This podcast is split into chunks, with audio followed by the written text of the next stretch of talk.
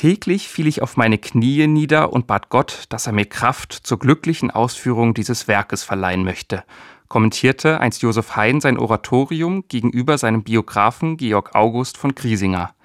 Der Text dazu sei zwar wunderschön, aber in der heutigen Zeit nicht mehr aussagekräftig, steht auf der Seite der Bundesgartenschau in Mannheim. Dort erklingt am 25. Juni ein neues szenisches Oratorium, das den Titel Gottes Schöpfung unsere Erde trägt. Darüber spreche ich nun mit der Komponistin Christiane Michel-Ostertun und Florian Wilhelm. Er führt Regie. Hallo. Guten Morgen. Hallo. Frau Michel-Ostertun, sind Sie auch beim Komponieren auf Ihre Knie gefallen? Ich muss gestehen, nein. Das macht man ja heute vor allem auch im evangelischen Bereich nicht so häufig und es ist, zeigt eine sehr demütige Haltung. Das finde ich wunderbar. Ich bin dankbar für Einfälle, die ich bekomme, für die ich auch manchmal gar nichts kann oder fast nie was kann. Aber ich kann nicht behaupten, dass ich jeden Morgen um gute Ideen gebetet habe. Wenn es um ein Schöpfungsoratorium geht, dann denken wir Musikliebhaber natürlich automatisch an das grandiose Werk von Haydn. Können Sie mal für uns ein bisschen vergleichen, was ist an Ihrem Oratorium anders und was ist vielleicht ähnlich wie bei Haydns Klassiker? Es geht in beiden Werken um die Schöpfungsgeschichte, um das Geschehen, aber Haydn lebte noch in einer Zeit, in der er sich ganz auf diese Idylle konzentrieren konnte. Und das können wir heute nicht mehr. Guten Gewissens zumindest nicht. Deswegen ist schon mal das Libretto ganz anders. Auch bei uns spielt das Wunder der Schöpfung eine ganz große Rolle, das Staunen drüber, aber dann eben auch der Wunsch und die Aufgabe, das zu bewahren und das Bewusstsein, was wir der Schöpfung alles antun. Das ist also vom Libretto her ein großer Unterschied. Und die Musik hat sich natürlich auch gewandelt seit 1800. Und ich versuche das Werk mit moderneren Klängen umzusetzen, die aber trotzdem sich hoffentlich auch beim ersten Hören schon erschließen, die anspruchsvoll sind, weil der Kammerchor anspruchsvolle Musik gewohnt ist und auch Herausforderungen braucht, die aber auch Passagen hat für den Kinderchor, für Solisten, jeder so auf seinem Niveau dann abgeholt werden kann. Die Uraufführung ist jetzt schon einen Tag vorher, am 24. Juni in der Kulturkirche Epiphanias in Mannheim. Welche Rolle hat denn die Bibel für die Texterin Ulrike Krumm gespielt und auf was für Quellen hat sie sich noch bezogen? Sie haben jetzt gerade eben schon ein bisschen das Libretto angesprochen. Die Bibel ist die Hauptgrundlage für dieses Werk. Und Ulrike Krumm war Religionslehrerin, ist theologisch sehr bewandert und hat das in die heutige Sprache übersetzt bzw. auch verdichtet, wie sie das immer nennt, weil sie es in Reimform gebracht hat. Wir haben ganz paar Texte dabei über die Dürre heutzutage in moderner Sprache, aber das meiste ist von ihr gedichtet. Ja, doch Bibeltext Original ist natürlich auch dabei an mehreren Stellen. Ähm, also es ist so eine Mischung aus den altbewährten Texten in der Luther-Übersetzung, aus ihrer Umsetzung in heutige Sprache und aus moderneren Texten. Herr Wilhelm, das Oratorium ist Teil der Veranstaltungsreihe Our Voice for Our Planet bei der Bundesgartenschau 2023. Was ist denn der Bezug des Oratoriums zu den anderen Themen dieser Bundesgartenschau? Na, die Bundesgartenschau hat sich ja die Nachhaltigkeit besonders auf die Fahne geschrieben. Daher kommt auch die ähm, Titelreihe sozusagen für die Chorkonzerte Our Voice for Our Planet. Das zieht sich eigentlich durch die ganzen Veranstaltungsreihen bei der Bundesgartenschau.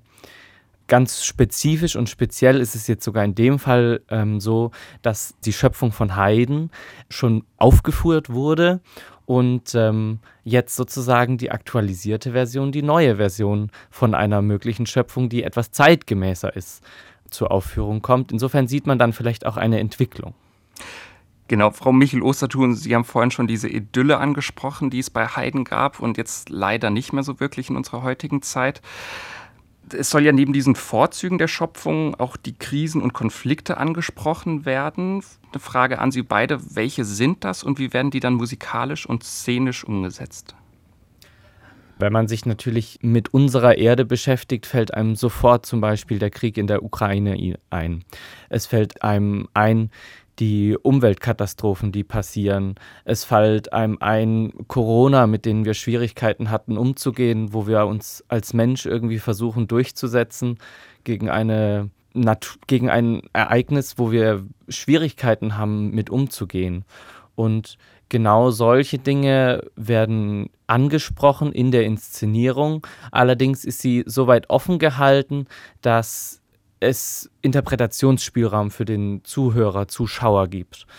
Und so ist auch eine Besonderheit in der Inszenierung, dass wir nicht nur die Sänger haben und den Chor, die auch, sich auch schauspielerisch betätigen, sondern auch eine Tanzgruppe, die in zeitgenössischem Tanz dem Ausdruck verleiht und so für den Zuhörer einfach auch plastisch wird, was man sich vielleicht vorstellen möchte.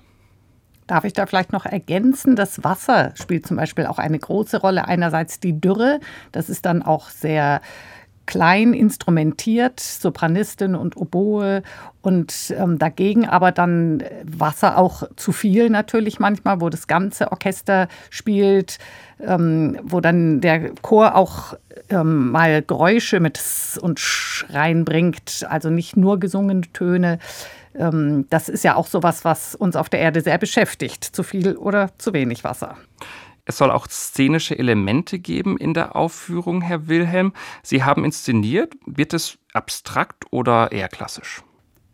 Also im Grunde genommen erstmal klassisch, aber in einer modernen Art und Weise von klassisch würde ich es betiteln. Also es ist, es erwartet einen keine Performance, wo man erstmal Schwierigkeiten hat, etwas mit anzufangen. Es gibt konkrete Anknüpfungspunkte, aber von der grundlegenden Art ist es schon aus dem klassischen Theater entnommen. Dann nochmal vielleicht ein bisschen der persönliche Bezug dazu. Was wollen Sie beide denn bei diesem neuen Werk bewegen oder auch aussagen? Ich möchte, dass man sich damit beschäftigt, mit dieser Thematik. Und da ich nun kulturell unterwegs bin, mache ich das auf dieser Schiene und nicht politisch vielleicht oder schriftstellerisch.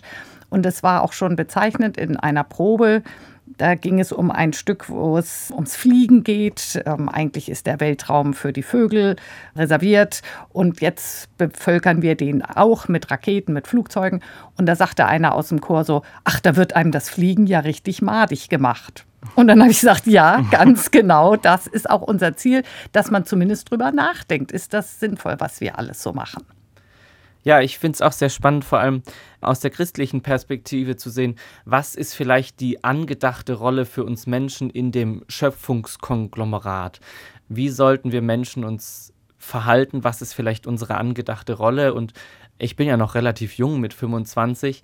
Da sind wir alle sehr dahinter, irgendwie die Erde lange zu bewahren. Auch, dass noch unsere Kinder von der schönen Vielfalt und von der bunten Welt profitieren können und die so erleben, möglichst so erleben können, wie wir es noch erleben durften, größtenteils. Ja, das ist doch ein, eine schöne Hoffnung, ein schönes Schlusswort. Komponistin Christiane Michel Ostertun und der Regisseur Florian Wilhelm über das szenische Oratorium Gottes Schöpfung, unsere Erde, das am Wochenende in Mannheim uraufgeführt wird. Vielen Dank an Sie beide. Gerne. Sehr gern.